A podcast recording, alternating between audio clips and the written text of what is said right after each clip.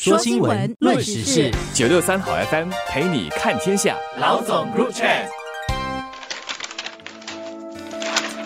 你好，我是联合早报的吴新慧。大家好，我是联合早报的王彼得。泰国是新加坡人喜欢去旅游的地方。大家应该没想到曼谷的购物商场会发生枪击案。那更令人惊讶的是，嫌犯是十四岁的少年，他目前还押在少年扣留中心，并且在接受这个精神评估。这个枪击案反映了两个问题：一个是泰国原来是本区域拥枪率很高的一个国家之一。那根据估计，泰国有一千万把枪支在市面上流通，也就是说，大约每七个泰国人就有一个人是拥有一把枪支的。值得关注的是，泰国的许多枪支是非法走私而来的，在网络上销售也很普遍。那更糟糕的是呢，泰国的政府人员通过他们的一些机构购买枪支的时候是可以享有折扣的，而且他们购买的数量是不受限制的。结果呢，一些警察把这种折价买到的枪支转卖到黑市来牟利，就进一步造成泰国的枪支泛滥，还有这个枪支暴力的问题了。这提醒我们，到泰国或者哪里旅行购物时，要保持警惕，尤其人多的地方，要知道怎么提高警觉。发生事情的时候，又要怎么灵活应变和逃命。也许现在我们出国旅行的时候，除了记得打感冒防疫针之外，也要学习具备一些逃生的知识和意识。我们都知道，美国的枪支泛滥问题非常严重，枪击案天天发生，多到不是所有的枪击案都一定上得了版面，除非是很血腥，像几十人不幸无辜沦为枪下冤魂，又或者发生在校园被杀的主要是学童或年轻人。在东南亚，我原本的印象是菲律宾的枪支暴力也很严重，在那里用枪是不犯法的，枪支也到处可以买得到。是这几年因为一些新闻。我才恍然大悟，原来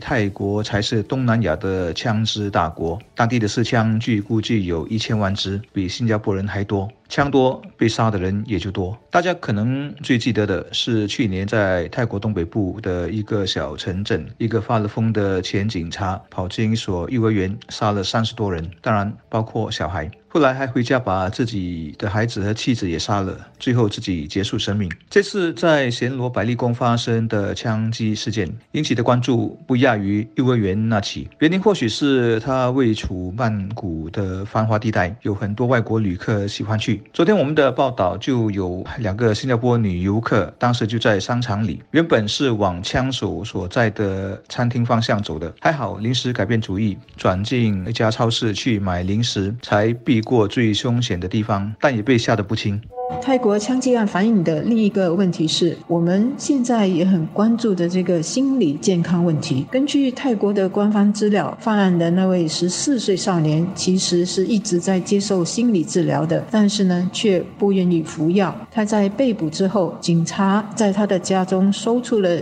几种枪支，还有大量的子弹。初步的调查也显示，这个少年呢，面临了这个很高的学业压力，包括他的父母一直是。是催促他一定要提高学业成绩，导致他走极端发泄不满。所以呢，警察现在也在调查这个少年人的监护人，也就是他的家长，是否也违反了儿童保护法。当然，无论是什么原因，伤人和杀人都是不对的。但是与此同时，家长和社会都需要不断的探讨问题的根本。我们的卫生部长王以康刚刚在星期三透露，未来两年卫生部将制定。心理健康的方案，把资源和预防心理健康的问题纳入健康 SG 计划，成为全科医生职业范围的一部分。也就是说，我们的全科医生呢，他们也要懂得做这种心理健康的预防和治疗。目前已经有四百多名全科医生接受了相关的培训，他们也会同社区资源团队还有医院合作。卫生部下来呢，还要培养更多的这个全科医生。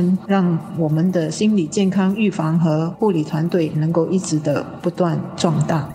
我注意到两名死者中有一个是中国旅客，这对泰国旅游业来说真的是屋漏偏逢连夜雨。因为经济被疫情重创后，泰国原本寄希望于旅游业的复苏，但其他国家旅客多少有回归，唯独最大客源的中国一直没有起色。因为中国有一部很卖座的电影叫《孤注一掷》，拍的是在中印半岛上某个国家内网络诈骗产业链的害人的内幕。我没看这部电影，但更多会认认为故事应该发生在泰国的两个邻国吧。不知为何，中国观众看了都认定是泰国，结果竟产生心理阴影，很少人敢去旅游。我很不理解，电影是编的、演的，中国观众怎么这么容易被带入，像看写实纪录片那样？然后觉得拍电影的人应该出来澄清一下吧。因为中国人不来泰国，很多靠旅游业吃饭的平民百姓日子真的不好过。但至今，电影投资方和制作人，还有演员等等，好像都没说过什么话，都闷声发大财，发到很爽。现在出了枪击案，其中一个死者还是中国人，看来中国旅客会进一步认定泰国很危险，要他们上门，短期内就更难了。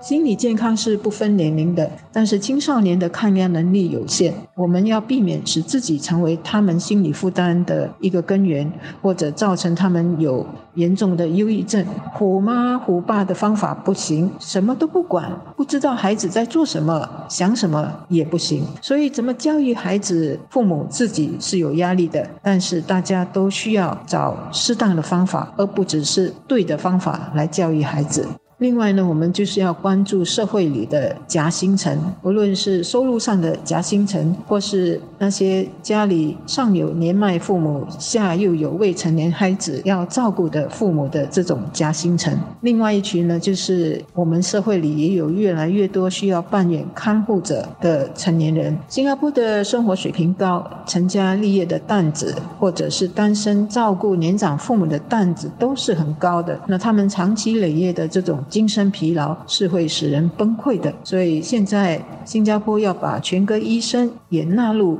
健康 SG 的计划来，就表示呢，我们在邻里的范围就可以随时跟这些我们所谓的家庭医生谈，因为这些医生呢跟我们是很熟悉的，大家比较可以放心的或者开放的跟他们谈一些问题，包括心理问题，那么就可以更及早的发现问题、发现症状，然后给予尽早的。治疗重要的是看了医生还是要吃药，否则许多人都有看高血压，但是呢看了又不吃药。同样的，缓解心理的药不要看了又不吃，因为这些问题就不能够解决了。泰国少年持枪杀人案是一个很好的提醒。